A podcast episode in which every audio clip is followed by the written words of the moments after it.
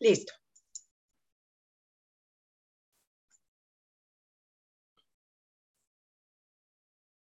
Buenas noches a todos. Buenas noches.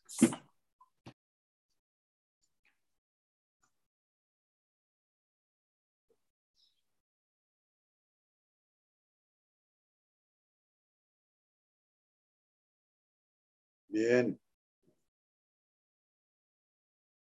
Vamos a iniciar hoy en nuestro día de la luna, eh, en nuestro día de la del encuentro en el que podemos conmemorar a nuestra Madre Universal, a nuestra Madre Padre Universal, a nuestra fuente de ser en el silencio, tomando aire.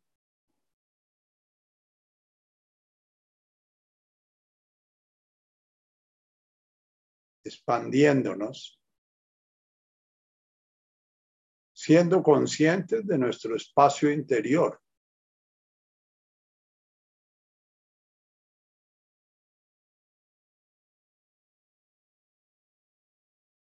Y permitiendo que suene la palabra aramea alajá. No hay nada, nada en el universo que no sea Él o que no sea ese yo soy manifestándose en todas, todas las criaturas. Alaja, no hay nada. Crea ese enorme espacio en tu interior en el cual resuene ese sonido que se refiere a ese todo o a esa nada manifestada.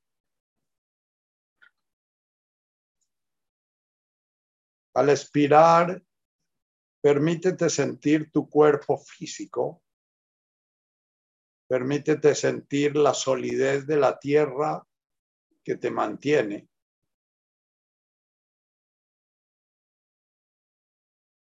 Alajá en tu inspiración y en tu expiración arjá. O araj, sonido arameo que se refiere a toda existencia, toda manifestación física sólida, tangible, medible,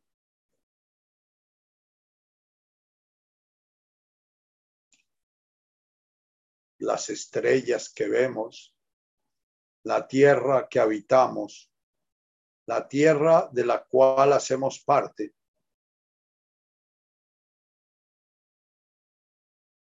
Alajá en tu inspiración.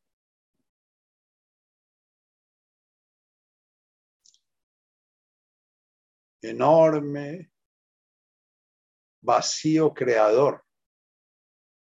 Arja y evocas todas esas manifestaciones en ese nivel denso, en ese nivel medible, cuantificable, en ese nivel al cual accesamos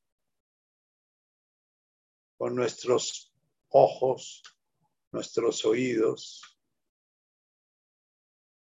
nuestros amplificadores de percepción que son nuestros telescopios, nuestros microscopios, nuestra imaginería. Alaha ar aj en la expiración. Siente la solidez de tu cuerpo. Siente el juego que juega tu juego en el espacio-tiempo está aquí, un espacio físico, y ahora un espacio en el tiempo.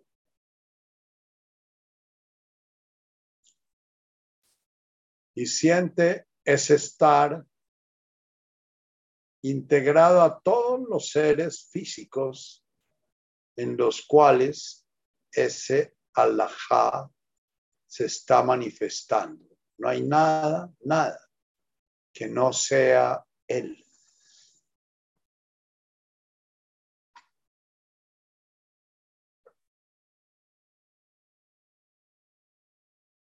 Siente tu respirar profundo. El espíritu, Ruja, el espíritu de Dios, el espíritu de Alajá, dándote la vida, dándote el ser y dándote la forma.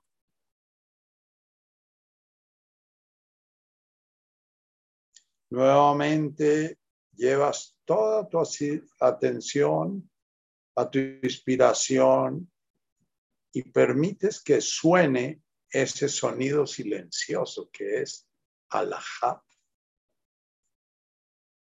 Ese sonido que no representa ninguna forma manifiesta. No hay nada que no sea Él. O no hay nombre que se le pueda dar al innombrable. Y al expirar permite que suene el sonido maya en arameo el agua, los líquidos, la sangre, la contemplación.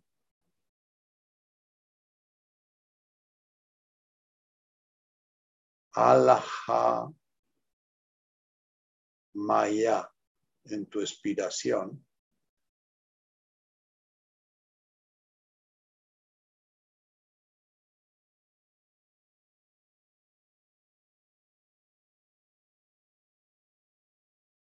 En el anterior invocábamos nuestra posibilidad de actuar sobre el mundo físico. Ahora invocamos nuestra posibilidad de contemplar, de irrigar.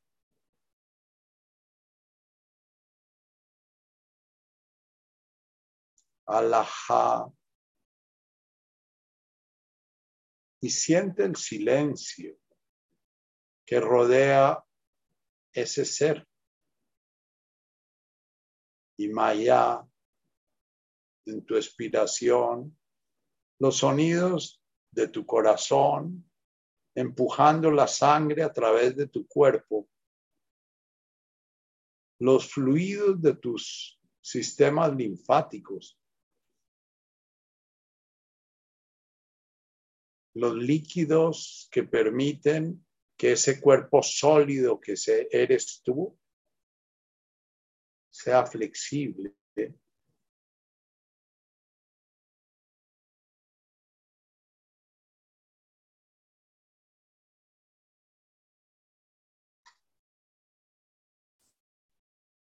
Nuevamente inspiras el sonido alajá un enorme espacio infinito, absolutamente silencioso.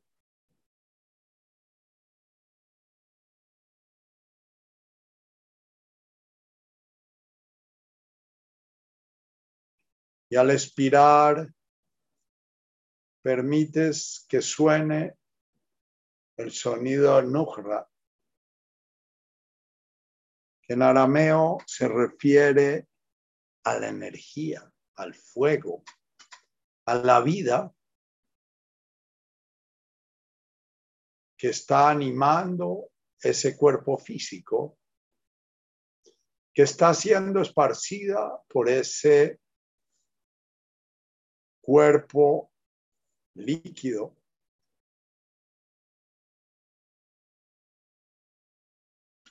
A esa energía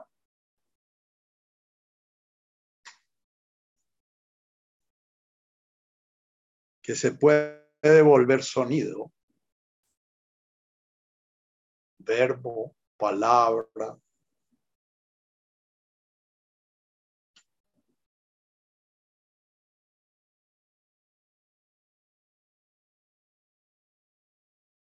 que puede crear a esa energía vital.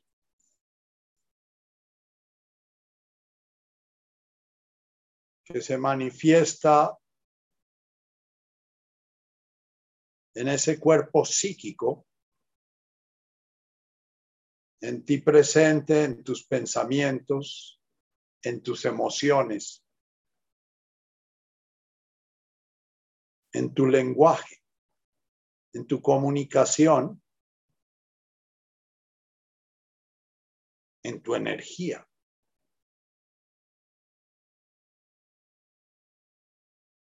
Alaha, el ser, soberana majestad, eterna sabiduría. Bondad buena al alma mía. Grandeza, Dios, ser, bondad. Manifestándose en tus pensamientos, en tus emociones,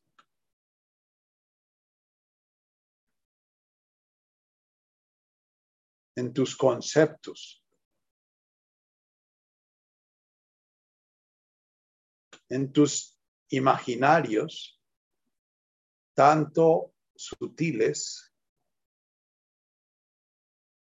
como tus imaginarios de memorias y composiciones a través de ellas.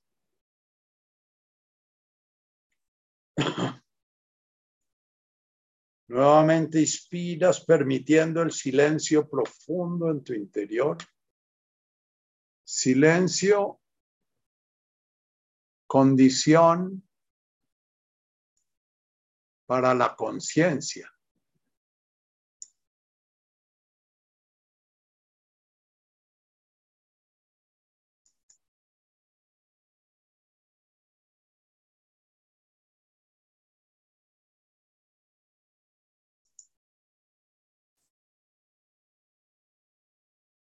Siente en tu inspirar ese silencio que crea espacio interior en ti.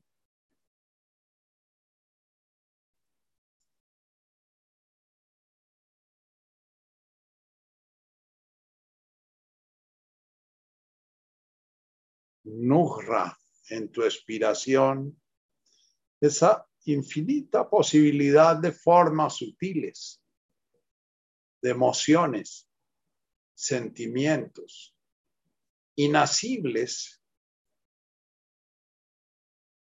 inatrapables, escurridizas.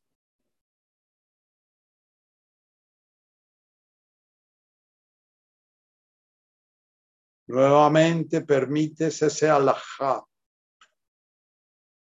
creando el espacio interior en ti Y al expirar, permite que el sonido ruja.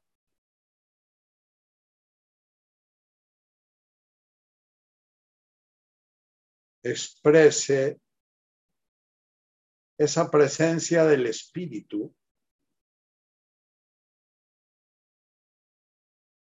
Esa presencia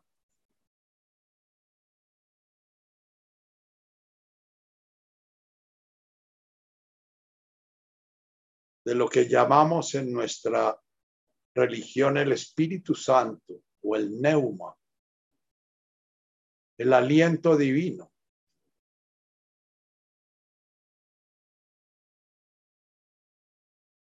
que nos permite accesar a la conciencia de ese creador manifestándose en nosotros.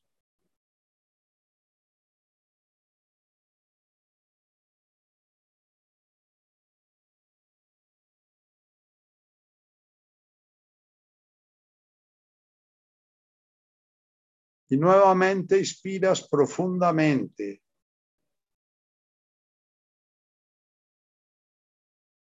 Llevando toda tu conciencia a ese espacio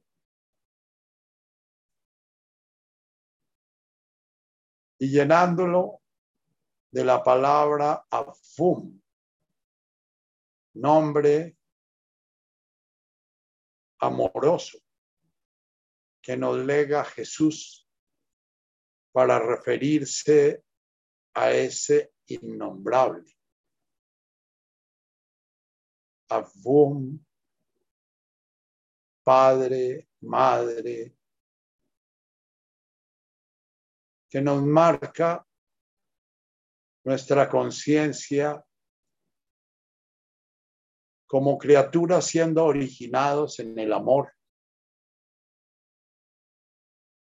que nos habla del amor como motor de esa creación, como origen de esa creación. Somos de Boashmaya,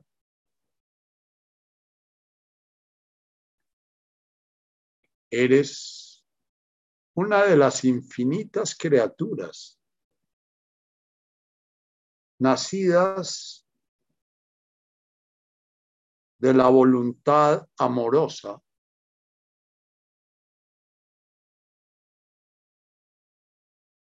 del universo, eso que es innombrable, de la unidad, que se manifiesta en las mil formas como una pirueta del amor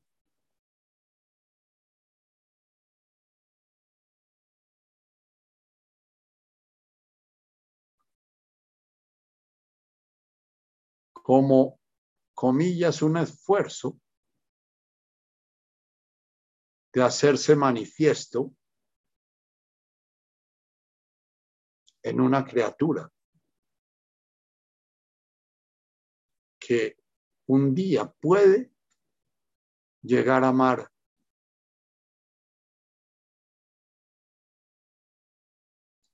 Puede llegar a saborear el aroma de su fuente de existencia en el ser amoroso.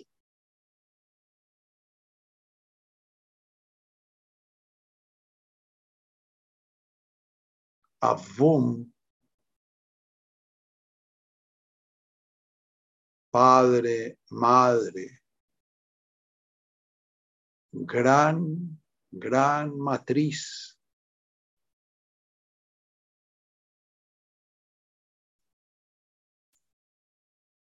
Infinita matriz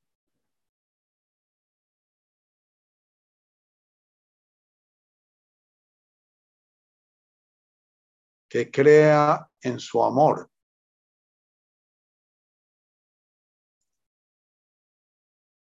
Este universo de las mil formas.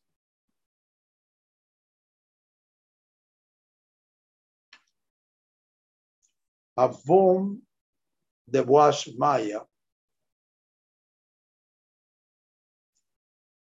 Dos palabras, dos sonidos que integran la tierra, el agua, el fuego y el aire, con el cual simbolizamos el mundo manifiesto, perdurable, transitorio,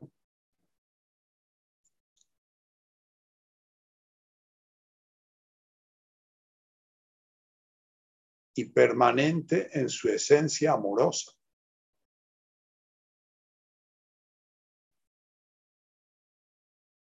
Solamente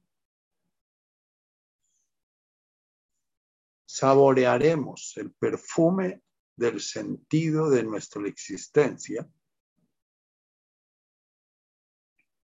cuando a través de nuestro camino vayamos abriendo nuestra conciencia a ese amor que nos crea, a ese amor que da sentido a ese profundo misterio.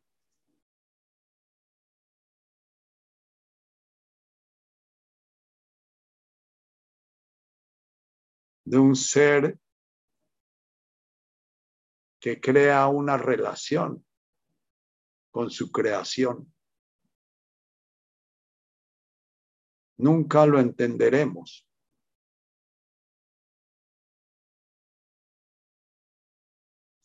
Pero estamos llamados a poderlo sentir un día. Vivimos hablando del amor, buscando el amor, haciendo discursos sobre el amor.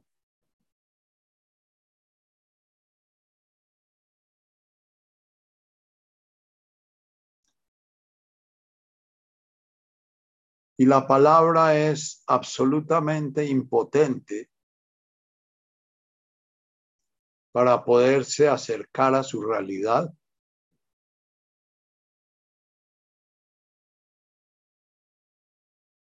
La única posibilidad que tenemos es poder silenciarnos, crear un vacío en nuestro interior, callar el ruido de nuestra mente.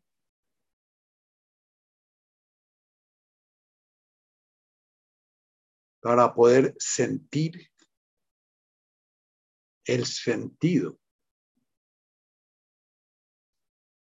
de nuestro existir.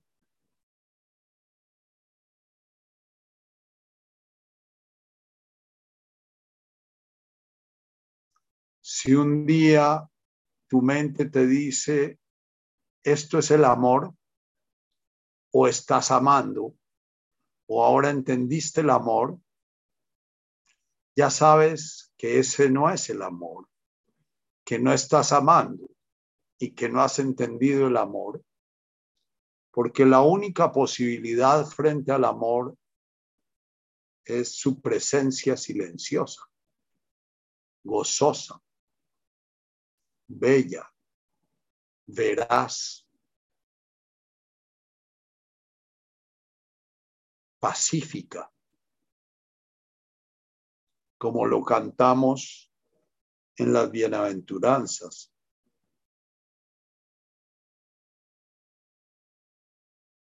Tete Malkutaj. Se sigue de generar ese silencio.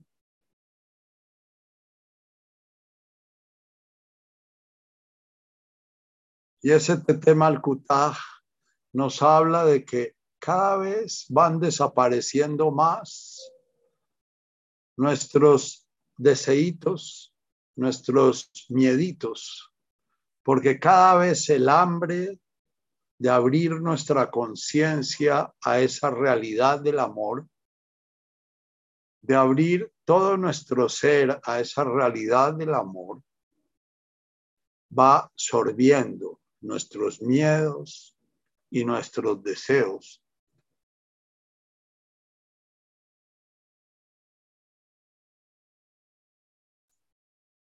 Nehuesibianaj Aikana de Boasmaya Afbaraja. Nehuesibianaj. Terminamos esta primera parte del Padre Nuestro celebrando ese encuentro profundo de ese ser, ese gozo, de esa unión de lo diverso con lo uno, el universo. Tanto en el mundo que consideramos sutil, objetivo, externo a nosotros, como en nuestro mundo subjetivo, que llamamos interno, esta unión se va a manifestar en nosotros descubriendo que no hay subjetividad ni objetividad, que somos uno, que cuando contemplamos, la que contempla es la conciencia, ese ser creador, esa conciencia amorosa, y contempla tanto nuestro, nuestra forma individuada como las mil formas en, los, en las cuales estamos inmersos, haciendo parte de ellas. Las mil formas de la tierra, el agua, el fuego, el aire, el espíritu. La unión, como dicen algunos místicos, de la conciencia humana, psique, el espíritu, neuma, en el nus, en el conocimiento, en el despertar, en el darnos cuenta de la realidad real.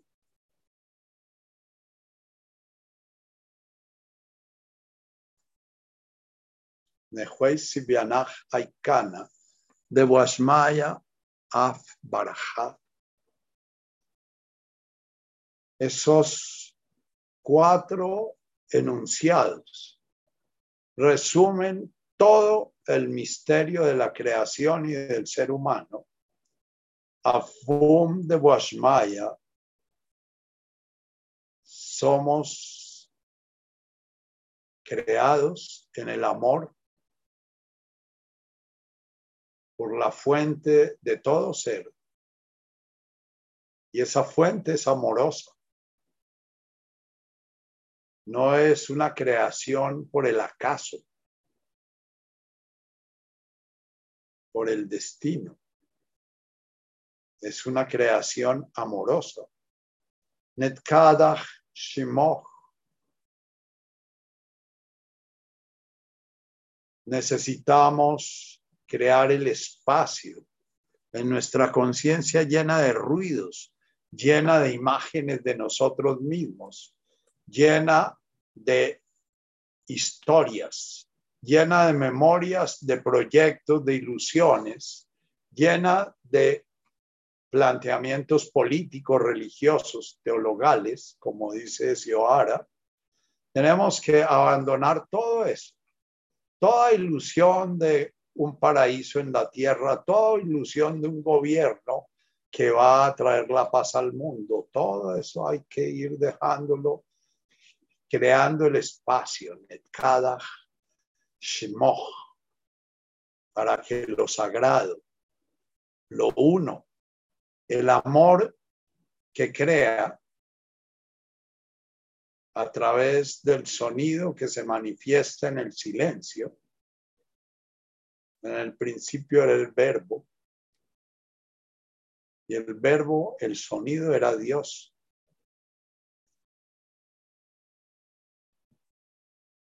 Y todas las cosas fueron hechas en él. tema al Todos nuestros deseos y nuestros miedos van convergiendo y volviéndose uno con el deseo amoroso de la creación misma, del creador. Nehuaisivianaja y Kana, de Boashmaya Afbaraja.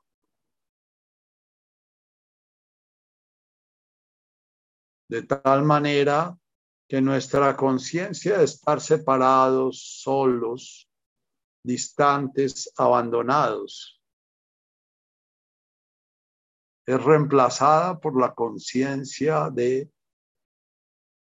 shalom, de plenitud, de paz, de gozo, de belleza,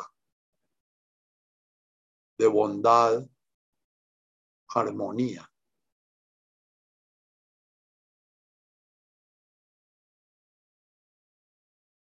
Bien.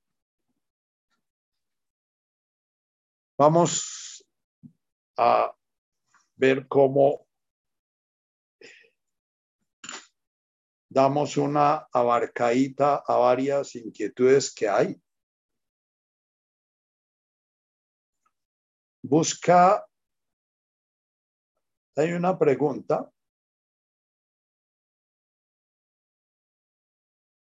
que tiene que ver con la meditación que estamos haciendo. Hay una diferencia y cómo se distingue entre actuar distraídos y actuar en forma inconsciente. A veces hace uno cosas que no percibe. Las nota más tarde cuando las nota. Y el tiempo que ocurren parece uno estar súper concentrado en el presente.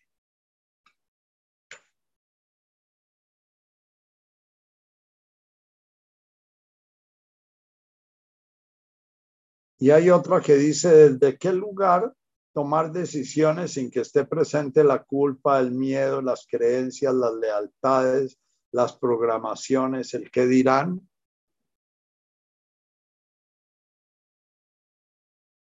Hay una conciencia psíquica. Yo la escribo en español con C. Es con conocimiento psíquico, con conocimiento. Es la conciencia que se pierde cuando nos emborrachamos mucho o que se pierde cuando nos dan un mazazo en la cabeza o que se pierde cuando nuestras unidades de atención están acaparadas por una película. Estamos viendo una película y está muy interesante la película y es posible que nos roben la cartera y, ni nos damos cuenta en qué momento nos la robaron, porque nuestra atención está centrada en algo. Entonces, eh, esa conciencia, en, las dos en las dos preguntas, esa conciencia es una conciencia muy limitada y muy condicionada esa conciencia funciona de acuerdo a una programación. Esa conciencia, si es la conciencia de un esquimal, va a ser capaz de ver más de 150 formas de blanco y va a ser capaz de percibir formas de movimiento que para nosotros son completamente imperceptibles. Entonces va a poder ver cuando de alguna manera aparece un movimiento que indica que hay por ahí una foquita tratando de salir a pescar aire y cualquiera de nosotros no lo percibe. Y cualquiera de nosotros está consciente. O si voy a pescar con los indios guajivos, ellos están a medianoche sin luz, desnudos y pasando por, por la selva sin, sin rozarse con las ramas mientras que yo voy muy consciente y muy atento y me voy pegando con todo porque mi percepción y mis ojos no están preparados para... Esa conciencia puede estar muy atenta, por ejemplo, a los celos que estoy teniendo porque creo que mi mujer está mirando para otro lado distinto del que yo quisiera que mirara. Y puede estar muy atenta porque me siento culpable porque, porque X o Y cosa, o puede estar muy atenta porque voy por el callejón convencido, convencida de que, de que me van a robar el celular y posiblemente eh, eh, observo muchas cosas y dejo de observar otras muchas. Esa conciencia está limitada y está condicionada por la atención. Entonces, eh, muchas veces hacemos cosas estando muy conscientes, pero nuestra atención está muy focalizada en lo que nos programaron a focalizar. Eh, cualquier ser contemporáneo va por la calle y ve un billete de 50 mil pesos en el, en el piso y inmediatamente toda su atención queda raptada, atrapada por ese billete. Y, posiblemente puede haber el atracador que puso el billete ahí para poner el cebo y no vemos al atracador. Bueno, si estamos en Colombia ya nos volvemos maliciosos, entonces nuestra atención se divide entre el billete y por qué habrán dejado ese billete ahí y qué será lo de eso tan bueno no dan tanto. Entonces, el hecho de que recordemos o no recordemos las cosas que estamos haciendo no hace parte de la conciencia de la cual estamos hablando, de la conciencia del yo soy con mayúscula.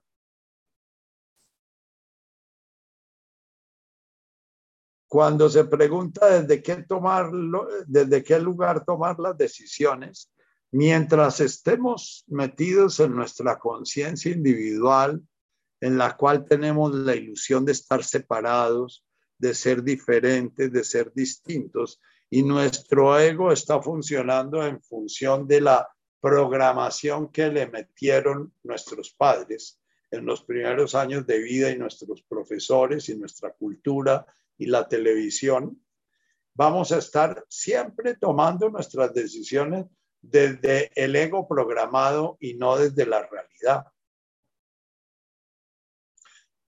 lo que dicen los que han despertado, o sea, lo que dicen los que de alguna manera llegan a utilizar esa conciencia humana en función de percibir nuestro origen, nuestra unidad, nuestra unidad en el ser y en función de Nehuesibianaj, Aikana, o sea, en función de descubrir que estamos integrados a la realidad y que no somos distintos ni diferentes, sino que somos unos con nuestro entorno. Eh, todas las decisiones van a ser tomadas de una manera muy, de, muy, muy limitada. Los neuropsicólogos dicen que no usamos en una 15%, una 15 de nuestro cerebro. Y, y que si aprendemos a manejar bien nuestro cerebro, la realidad es que nuestro cerebro está lleno de ruido y cuando estamos relacionándonos con cualquier realidad, la culpa, el miedo, los celos, la codicia, todas esas programaciones que tenemos hacen que nuestra visión sea muy distorsionada, que no estemos viendo la realidad, sino que estamos relacionándonos con el mapa. Entre más distorsionada esté el mapa de la realidad, ¿ya? más vamos a estar fuera de la realidad. En mi profesión yo veo, por ejemplo, personas que se pasan la vida entera atrapadas en, en el miedo a si me da COVID. Entonces, si me da COVID, entonces eh, eh, tenía una paciente que dejó de comer porque desinfectaba y desinfectaba todo, pero todo no era suficientemente claro que estuviera desinfectado suficientemente, eh, hasta que fue perdiendo peso y todo, tuvieron que llevarla a una clínica y, porque, y obligarla a comer eh, contra su voluntad, porque estaba aterrada de que comer significaba morir.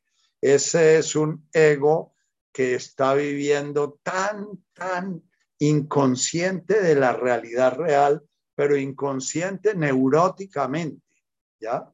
Un buen psicópata es una persona muy inconsciente de la conciencia divina, pero bastante consciente de lo que tiene que hacer y decir para conseguir del prójimo lo que él quiere del prójimo. Y entonces un psicópata es muchas veces mucho más hábil que una persona que puede tener empatía y puede tener, desarrollar un día el despertar al amor.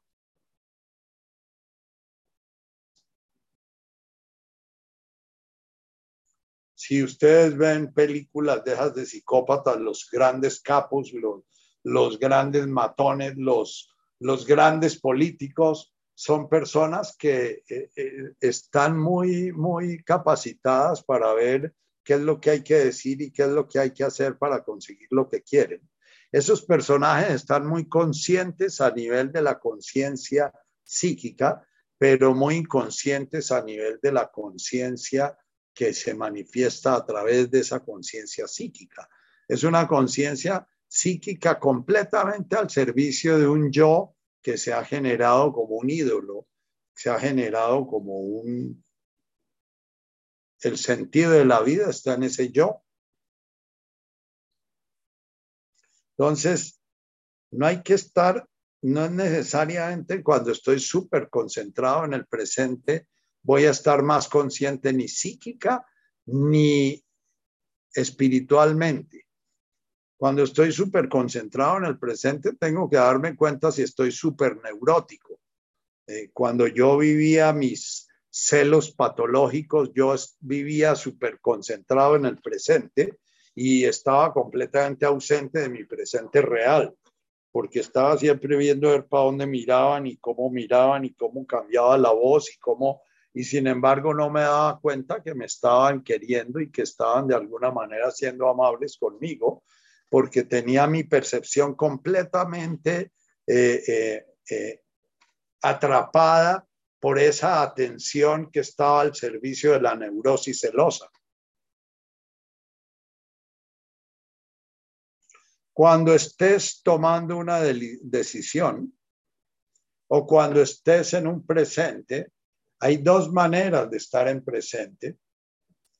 Puedo estar en presente buscando el origen de la real presencia y es estar presente en mi respirar.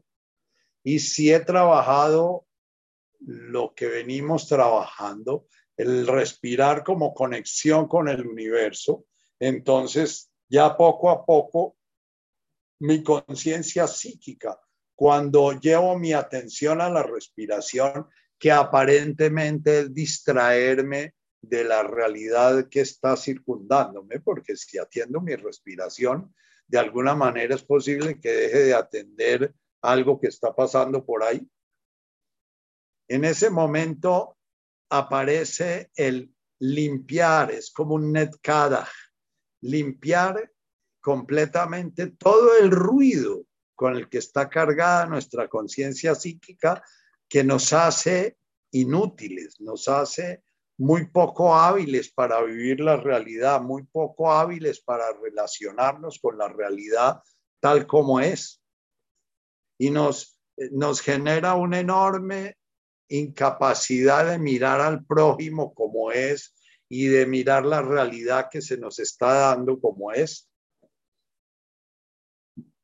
Si yo me llevo mi conciencia al respirar y me pregunto quién soy y alcanzo a intuir a un nivel de conciencia que no es la conciencia mental verbal, sino es la conciencia mental conceptual o mental arquetípica, que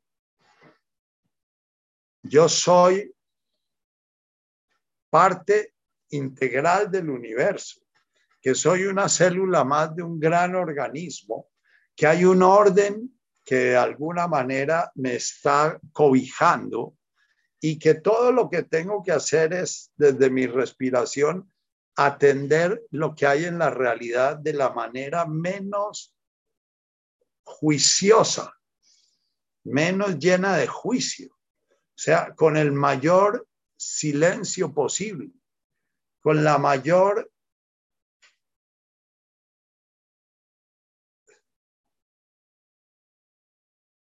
bueno, imparcialidad posible, pongámosle nombres a eso, y muy posiblemente mi acción va a ser mucho más eficaz, mi acción va a ser mucho más en el presente, mi acción no va a ser defensiva, mi acción no va a ser Ahora, mientras no vaya entrenando esa capacidad de mirar la realidad desde el no juicio, desde el silencio interior, desde la realidad ni me ataca ni me favorece, la realidad no está a mi servicio ni está contra mí, la realidad, porque lo que hace el ego todo el tiempo es crear realidades enemigas y realidades amigas, realidades favorables y realidades desfavorables, ¿ya?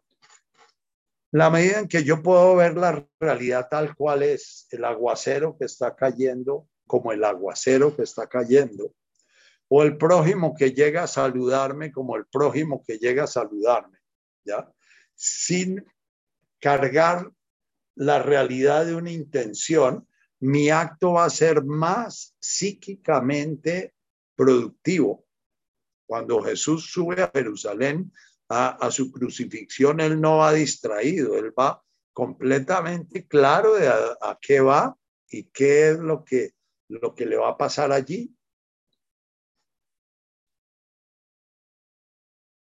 Ahora, como me decía hoy una persona con la que trabajaba, pero yo trato de hacer eso y, las cosas no me salen, ¿no?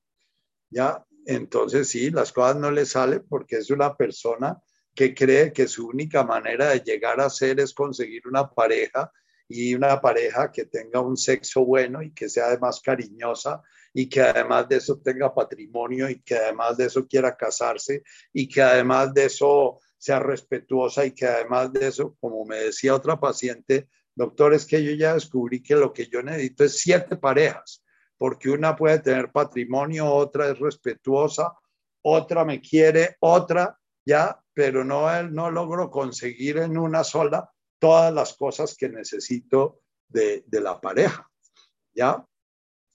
Entonces, en la medida en que yo llevo un mapa en la cabeza y estoy haciendo silencio, para cumplir ese mapa no estoy haciendo silencio. Estoy perdido en la ilusión y la esperanza y estoy perdido en una meta que me he puesto y me, me estoy perdido en una intención. Si yo medito para sanarme un cáncer, eh, no estoy meditando, yo estoy haciendo una cosa para sanarme de un cáncer porque en mi mapa sanarme del cáncer es lo que mejor me puede pasar. Y puede que en el orden del Malkutaj del universo, ese cáncer sea la forma como en esta encarnación puedo llegar al despertar de la conciencia amorosa, que fue el trabajo que hicimos con la meditación, ¿ya? Es ir allá limpiando, limpiando, limpiando para poder reconocer nuestra fuente en el amor.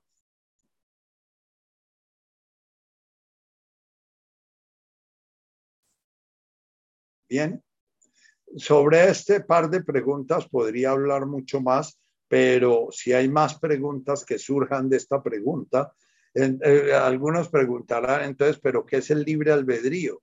El libre albedrío precisamente es la libertad de los condicionamientos, la libertad la persona que no siente celos, no siente envidia, no siente codicia, no siente, o que los siente, pero que los mira, los observa como algo que no determina su vida ni su acción, porque su vida y su acción están ya claramente determinados por el tetema al por el, por el, por el, la voluntad de un universo, ¿no? Entonces, cada vez que la realidad nos contraría, no nos hacemos la pregunta de por qué me contraría la realidad, sino por qué yo estoy en contra de la realidad. ¿Por qué me molesta que salga tal presidente o tal otro presidente? ¿Por qué me molesta que, que Rusia ataque a Ucrania? ¿Por qué me molesta? Entonces, ir profundamente en esa pregunta. ¿Realmente yo llegaré a la conciencia amorosa el día en que vea mi molestia y contemple mi molestia como una programación que no me determina. Y entonces al vivir mi conciencia, mi, conciencia psíquica cargada de programaciones, eh, no voy a ser esclavo de esas programaciones, sino que la voy a poder contemplar como el trabajo que se me vino a dar. Y mi libre albedrío es poder actuar con libertad, como actuó Jesús cuando le dice a Pedro, apártate de mí, Satán, Satán para Jesús no es el, diablo con cachos. Satán para Jesús eh, eh, es eh, el, el, sentido de la palabra aramea, es el que divide, el que genera duda, el que genera todas estas cosas, culpa, miedo, creencias, lealtades, programaciones. Ese es Satán, el que está generando, el, al que invocamos cuando decimos, huela yuna, que no quede yo atrapado en las distracciones, en todo lo que me divide, en todo lo que... Hay otra pregunta que es, ¿qué tan pegado está el, e, está el ego al cuerpo físico? ¿Es la fuente de algunas sensaciones o solo reacciona emocional y sensiblemente a estímulos que, que le impactan? ¿Se puede distinguir entre los dos, la sensibilidad física y la, la manifestación del ego? Bien, muy cortamente, el ego es, digamos, la función psíquica que integra todas las sensaciones, las percepciones, los pensamientos. Es como, el ego es como el software que está integrando todo lo que nos está llegando y lo integra a través de los órdenes que le enseñaron a integrar. Entonces, si a mí me enseñaron a integrar eh, el, el, orden de que una mujer es peligrosa porque eh, las mujeres son peligrosas y son X o Y. Yo tenía un director espiritual que cada vez que íbamos a salir de vacaciones nos hablaba de que el demonio estaba debajo de las faldas de las mujeres y que la única forma que teníamos era andar huyendo de eso, ¿no? Eh, entonces, eh, la primera vez que en el hospital San José, en mi profesión de medicina, me pusieron frente a una mujer con una hemorragia en una posición ginecológica me desmayé. Yo tenía una cantidad de miedos atávicos frente a, frente a, la genitalidad femenina que me, que me llevaron a perder el sentido como si me encontrara frente a, al mismo demonio, ¿no?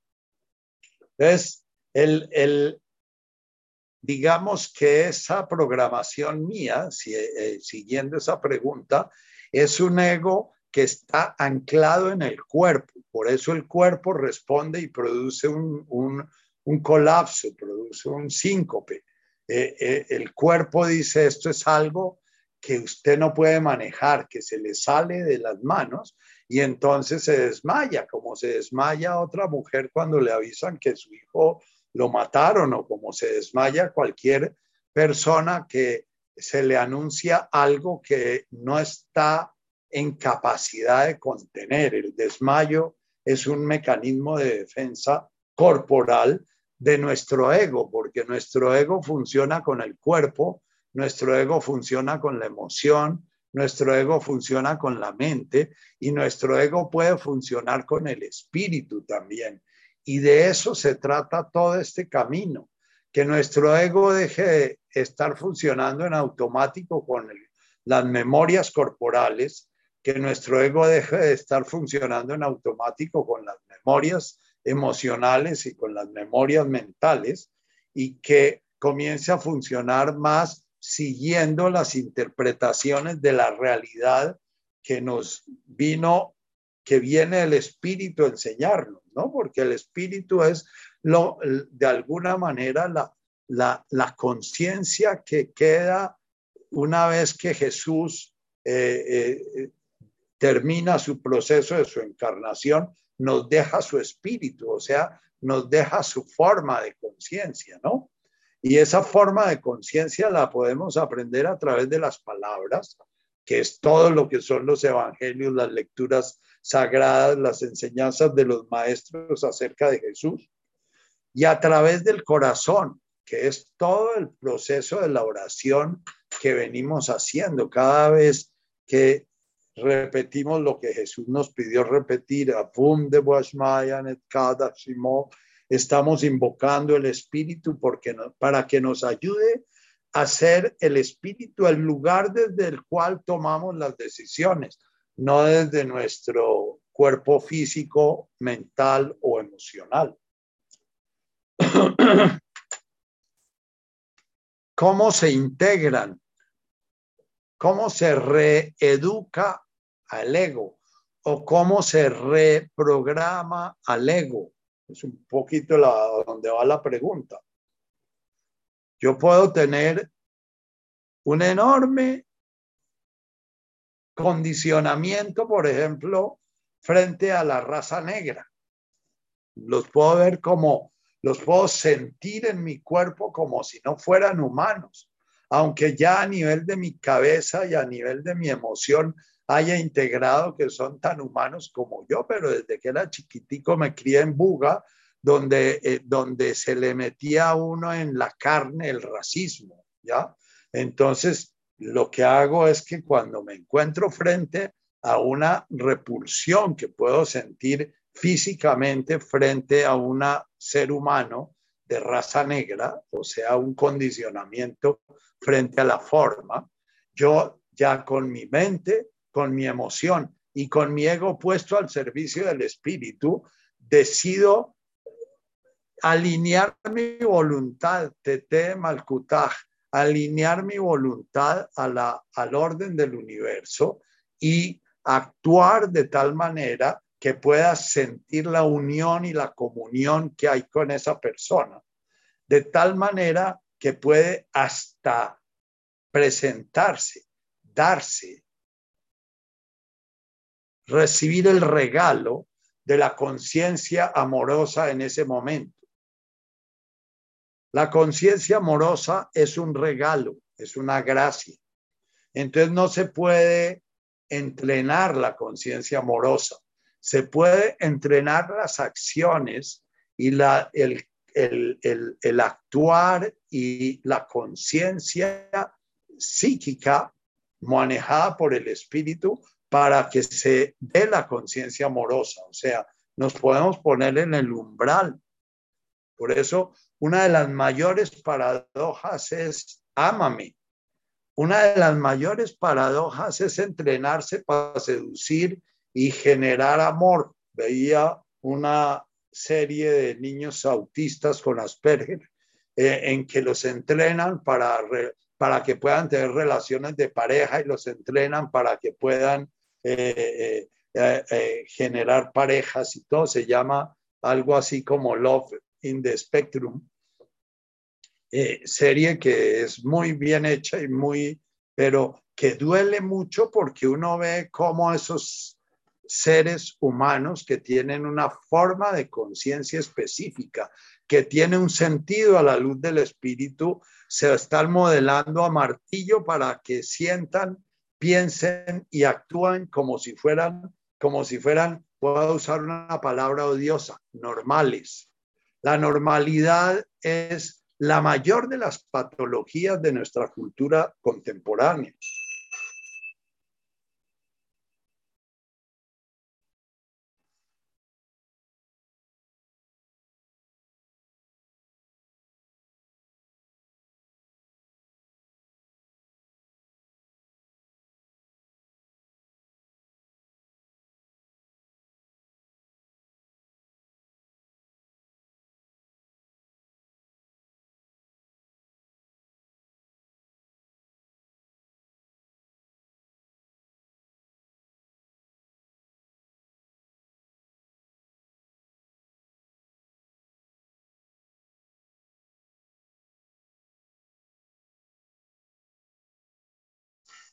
Normalidad es un mapa y un mapa muy abstracto y es un mapa que nos mete en una contradicción de la neurosis, porque la neurosis nos pide ser distintos, diferentes y especiales, pero al mismo tiempo la, la neurosis nos pide ser normales y ser normal es volverse uno igual a todos los demás eh, la educación que recibimos nosotros en nuestros colegios es una educación normativa, o sea, que quita las diferencias.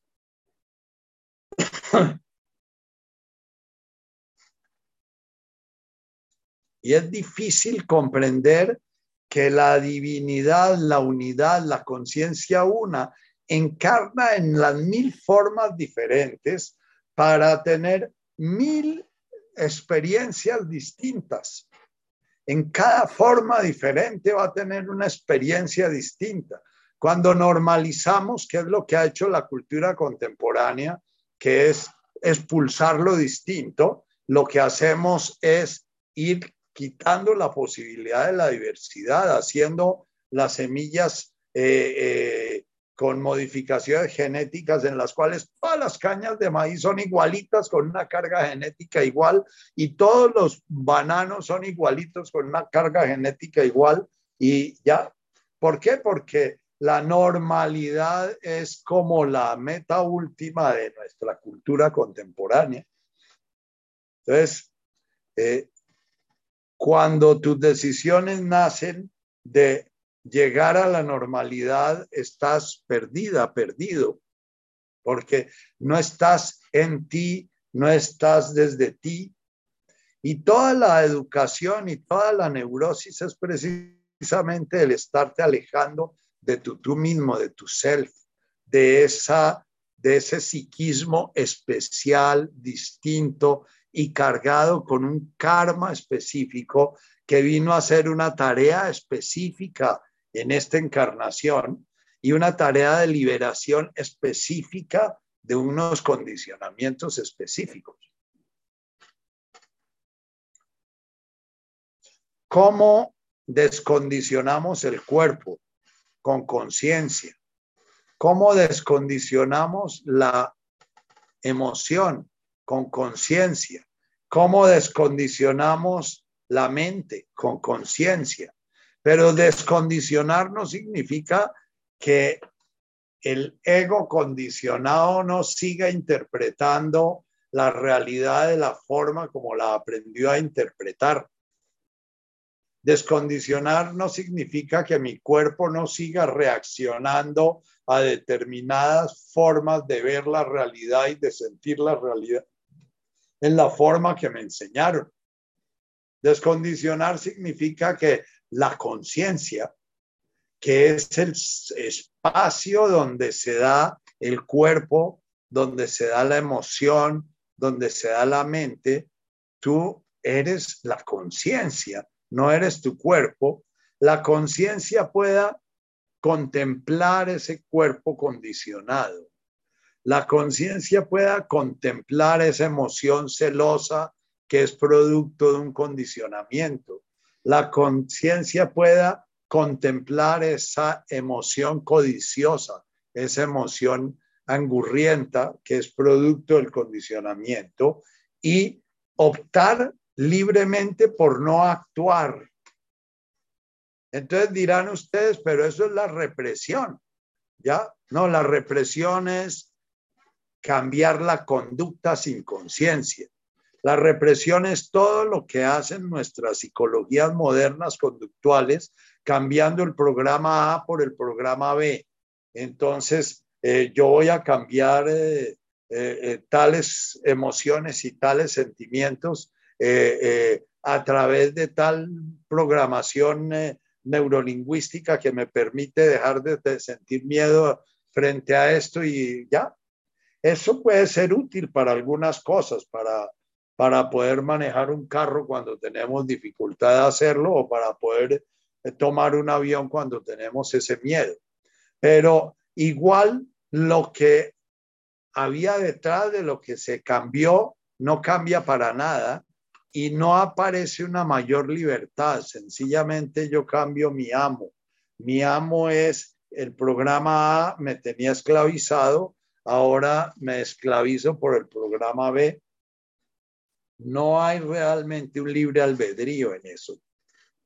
Entonces, cuando tú tienes conciencia de que tu cuerpo reacciona frente al ascensor con pavor y llegas a la puerta del ascensor y no puedes montarte, aunque tu cabeza te diga diez veces que sí puedes montarte.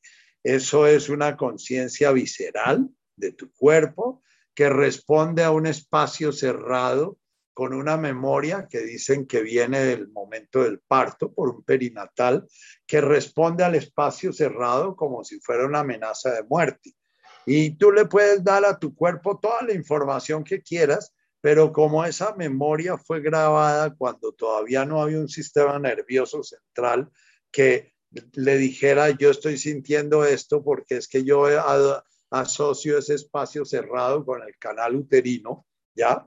Eh, entonces, muy posiblemente la única posibilidad que hay de que esa conducta se cambie es una programación neurolingüística en la cual se le eh, programa y se le dice para que pueda entrar al ascensor sintiendo otra cosa, ¿ya? Y ahí no está mal una programación.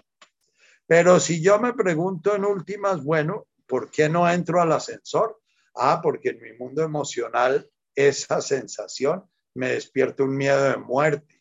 Y ese miedo de muerte realmente es una ilusión.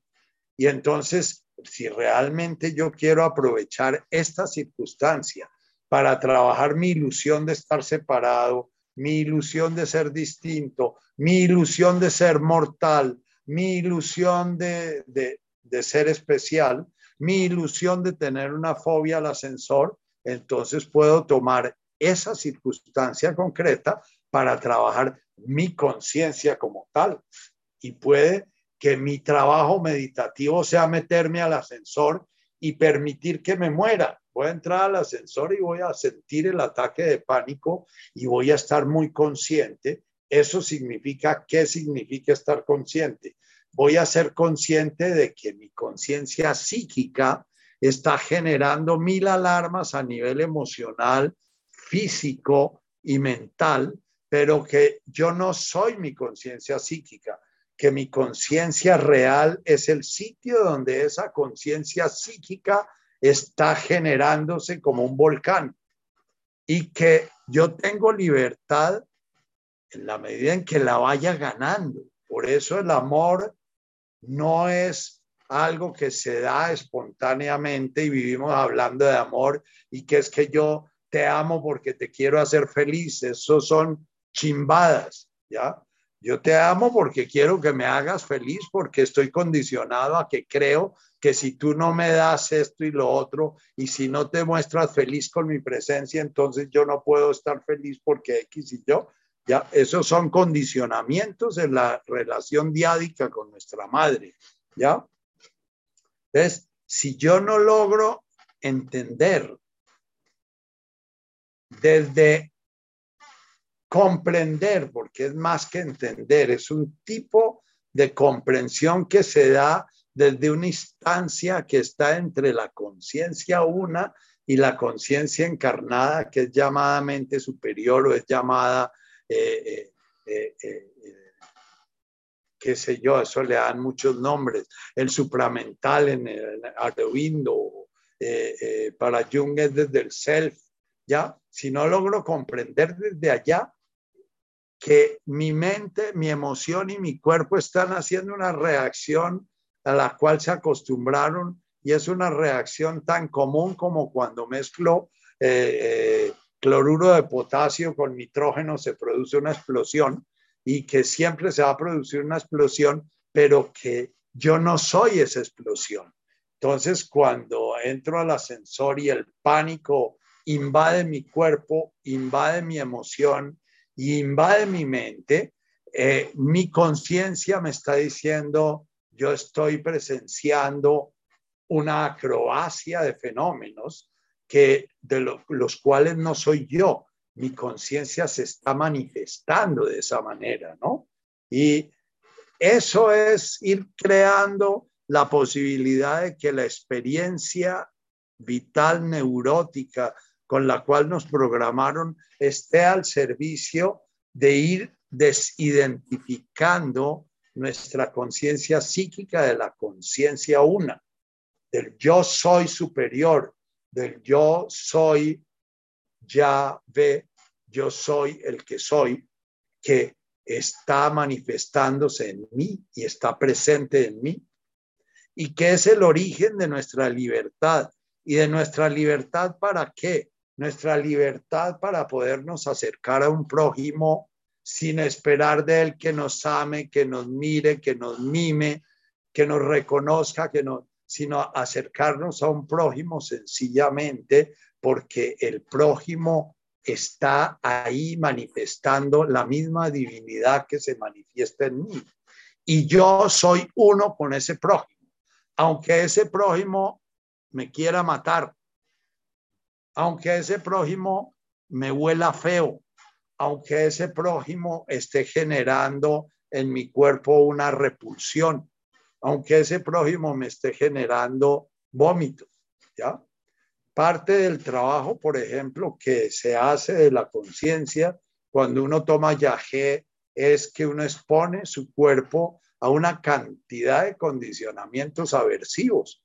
Y sin embargo, uno desde la conciencia dice, bueno, me expongo a esto y soy muy consciente de que aunque el chamán escupa dentro de la totuma antes de darme el yagé, eso no me va a matar aunque mi cuerpo, mi emoción y mi mente estén llenos de miedos. La libertad que da el espíritu es la libertad frente a la neurosis, es la libertad frente a la normosis. La normosis es esa necesidad que tenemos de ser normales, esa necesidad de hacer lo que todo el mundo hace, esa necesidad de cumplir la expectativa que nuestros padres tenían de nosotros. Sé que esta pregunta podemos seguirle dando vueltas y vueltas, pero yo voy aclarando algo que, que no es claro nunca, porque cada quien le dice al ego, usa el sonido ego para expresar algo distinto. Yo utilizo el sonido ego para explicar una función dinámica, psíquica, que permanentemente está creando una imagen de nosotros mismos que llamo yo, yo chiquito, con la cual me identifico. Yo soy hijo de Hernán Vergara y de María Carulla y soy médico y soy médico de la Universidad del Rosario y, y, soy el que hace los grupos de meditación los lunes y yo soy esto y yo soy lo otro y lo otro y lo otro. Esa imagen la va creando y la va creando y la va creando permanentemente el ego y esa imagen de nosotros mismos es con la que nos identificamos, es una imagen distinta y diferente. Cuando yo digo, yo soy Nacho, y me identifico con esa imagen que he creado de mí, me siento solo, me siento apartado, me siento diferente, me siento más inteligente o menos inteligente, me siento más viejo o más joven, me siento más bonito o más feo. De todas maneras, no me siento universo. Ese Sivianaj no se está dando en mí. Cuando el Sivianaj se da en mí, es cuando yo estoy danzando y se hace un silencio profundo en mi mente y yo soy la danza y no me diferencio para nada. Yo soy la danza que se danza en el universo y yo soy la danza que está danzando una forma llamada Nacho, pero al mismo tiempo soy la danza del universo. Yo no, no le pongo apelativos ni nombres a esa danza. El yo soy con mayúscula no tiene nombre. A, la ja. El innombrable, porque no tiene nombre, porque no es un objeto. las experiencias que nos van dando la vida nos sirven para o reforzar la idea de que yo soy de que es que yo estoy muy viejito, de que es que yo soy un mal polvo, de que es que, o que yo soy el más lindo del mundo, o que yo soy... Por lo general, el ego es dual. Entonces, entre más crea la imagen de berraco, y de sobrado y una imagen inflada, está creando una imagen desinflada por el otro lado. No hay ninguna persona que sienta que es solamente superior. Los personajes como Hitler o como la mayoría de los políticos están permanentemente usando su ego para que su ego no les permita ir a elegir su imagen de inferioridad los personajes que somos más niños buenos y que nos hemos pasado la vida pidiendo eh, cariño y pidiendo aceptación, por lo general nuestro ego nos está identificando más con la imagen degenerada de nosotros mismos que con la imagen inflada de nosotros mismos. Sin embargo, aunque nos estemos identificando con la imagen degenerada de nosotros mismos, eh, el día que alguien nos dice que somos unos degenerados, nos ponemos furiosísimos porque el ego sale a defender la imagen inflada. Si alguien me dice que soy un mentiroso, entonces voy a ponerme indignado, ¿no? Eh, me acuerdo mucho en mi primer matrimonio que yo vivía diciéndole a mi esposa que papá era un hijo de puta, ¿no? Y, es que papá sí es mucho hijo de puta, y es que papá, y dele, y dele. Y eh, un día ella me dijo, es que tu papá es un tal. Y me puse furiosísimo, casi decido separarme de ella porque ya yo me podía permitir a mí mismo decir que papá era tal y cual y cual, pero eso sí no le iba a permitir a otro que ya. ¿Por qué? Porque yo tenía en mi fuero interno, el eguito mío decía, yo puedo elegir el, tener un mal papá, pero porque también puedo elegir tener un buen papá. Y como todo eso es una construcción, entonces puedo irlo cambiando como me da la gana.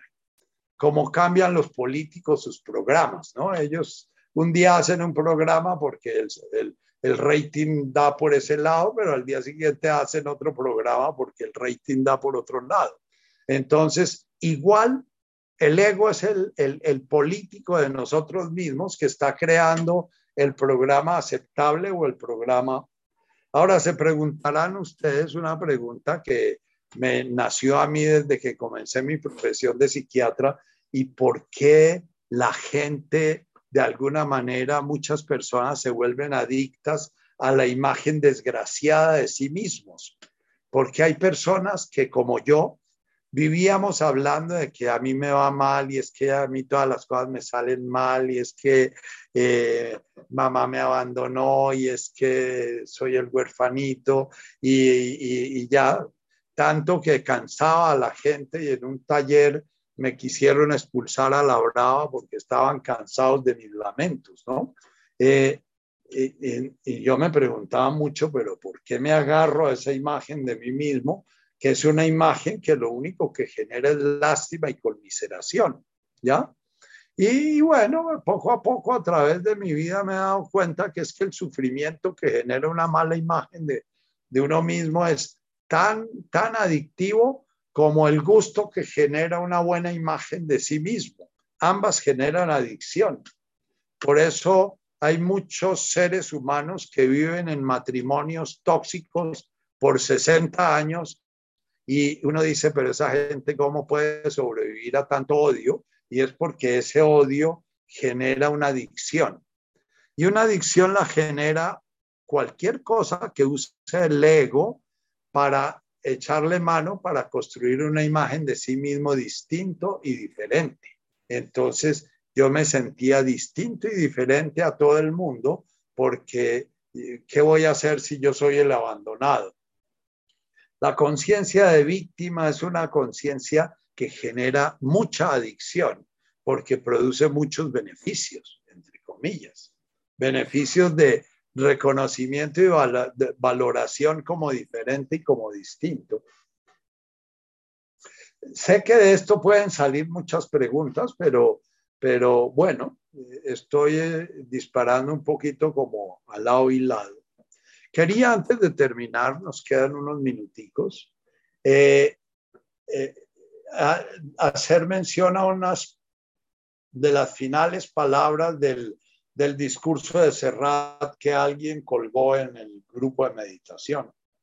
Espectadores y víctimas, esperamos que nos salven aquellos mismos que nos han llevado hasta aquí. Que los gritos de la angustia no nos vuelvan sordos que lo cotidiano no se convierta en normalidad capaz de volver de piedra nuestros corazones.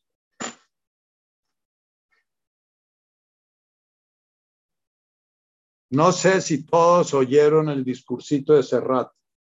Eh, discursito que en el reino de este mundo está muy lindo.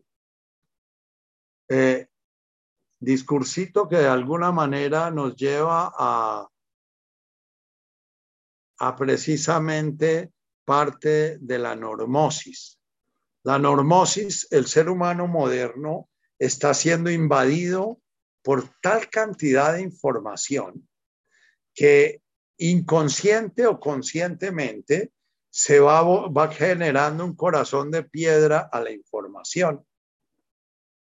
Y entonces yo les pido que nuestro chat de meditación sea un chat en que no se dé información que no tiene que ver con una experiencia profunda mía en este presente y que esa experiencia mía de alguna manera la pueda plantear al grupo de tal forma que pueda enriquecer la experiencia de todas las personas del grupo y enriquecerlas como generándoles preguntas.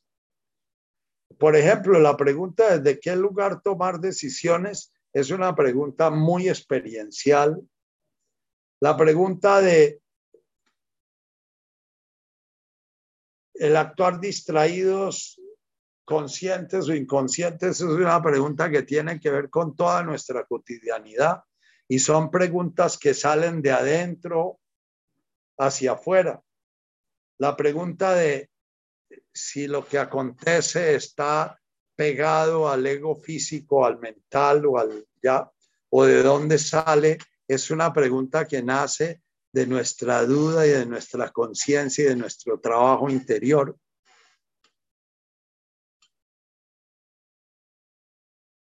Por lo general, los sobreísmos, cualquier cosa que publiquen sobre el amor y qué es el amor y cuál es el camino de la, del despertar y bueno, van a ser cosas que son más y más información.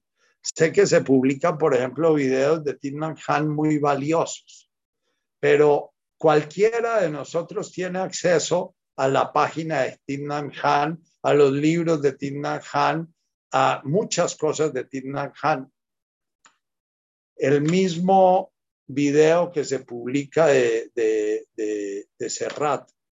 Cuando ustedes vayan a publicar algo en el chat, que sea algo profundamente personal, algo que les está tallando en su proceso de, de, de interior.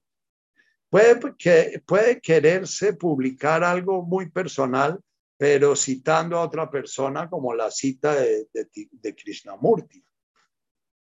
Eh, sin embargo, esas citas tienden a volverse impersonales.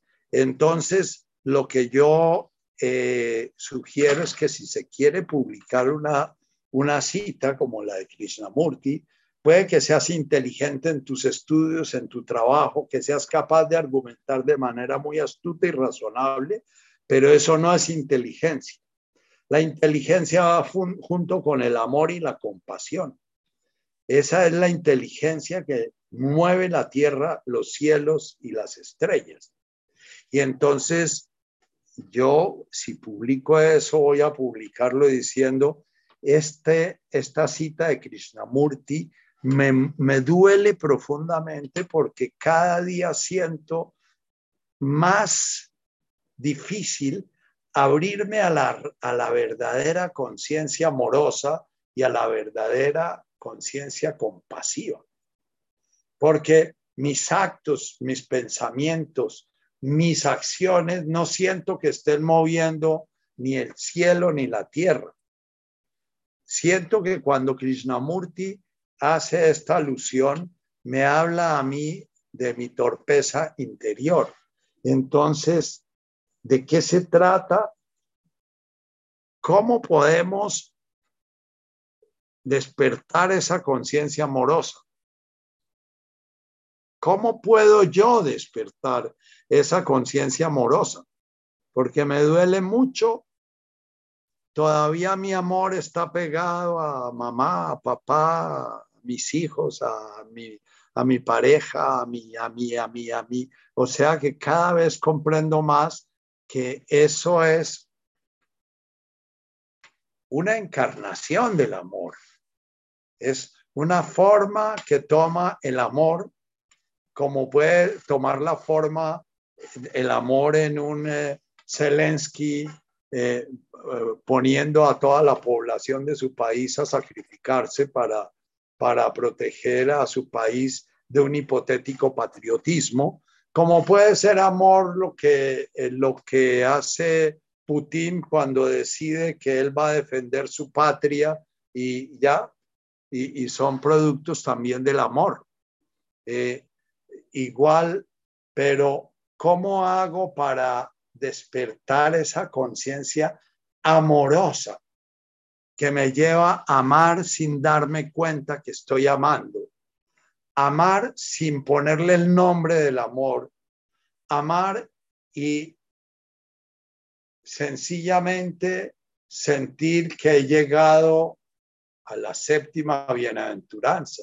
Tuve hum la tuve hum la daish lama, que mi vida cada vez que paso por algún espacio está generando espacio de paz, está generando armonía, como genera armonía el paso del Dalai Lama por un sitio o genera armonía el, eh, genera armonía el paso de Sunru Suzuki o de Ramana Maharshi.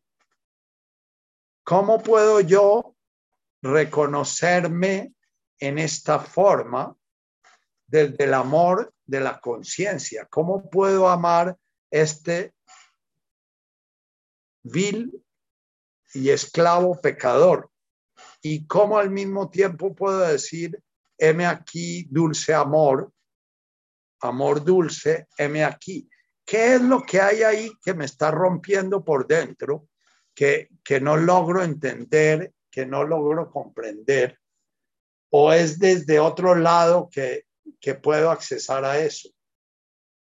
Entonces, que lo que publiquemos en el chat sea algo que tiene que ver con algo que estamos trabajando en nuestro camino. De tanto mencionar el amor, le lo hemos profanado.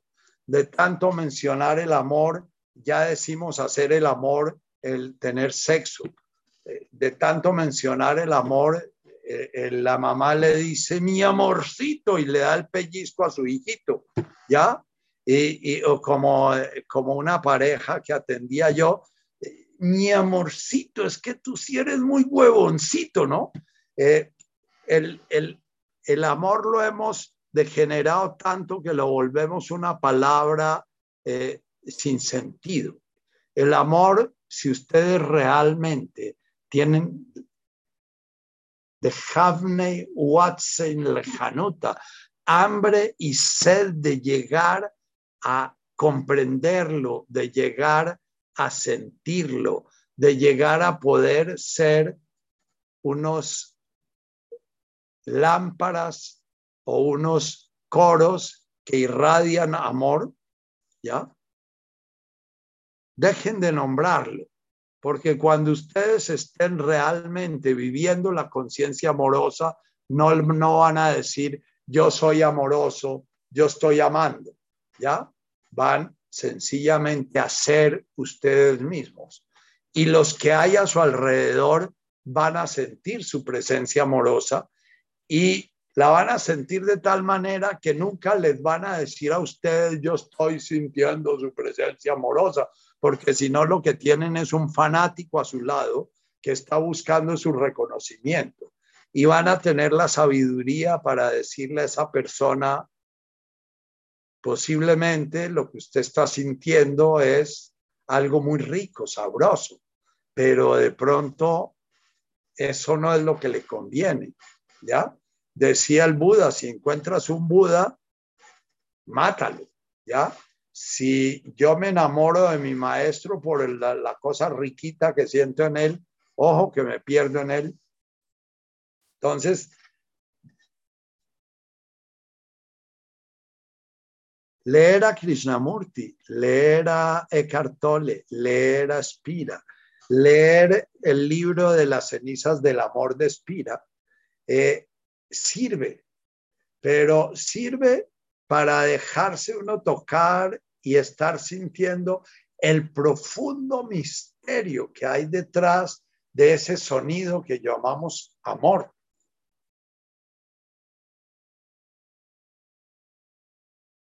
En una cosa conocerán, conocerán que sois mis discípulos, en que os amáis los unos a los otros. La eclesía real es la comunidad que se va generando dentro de esa conciencia amorosa.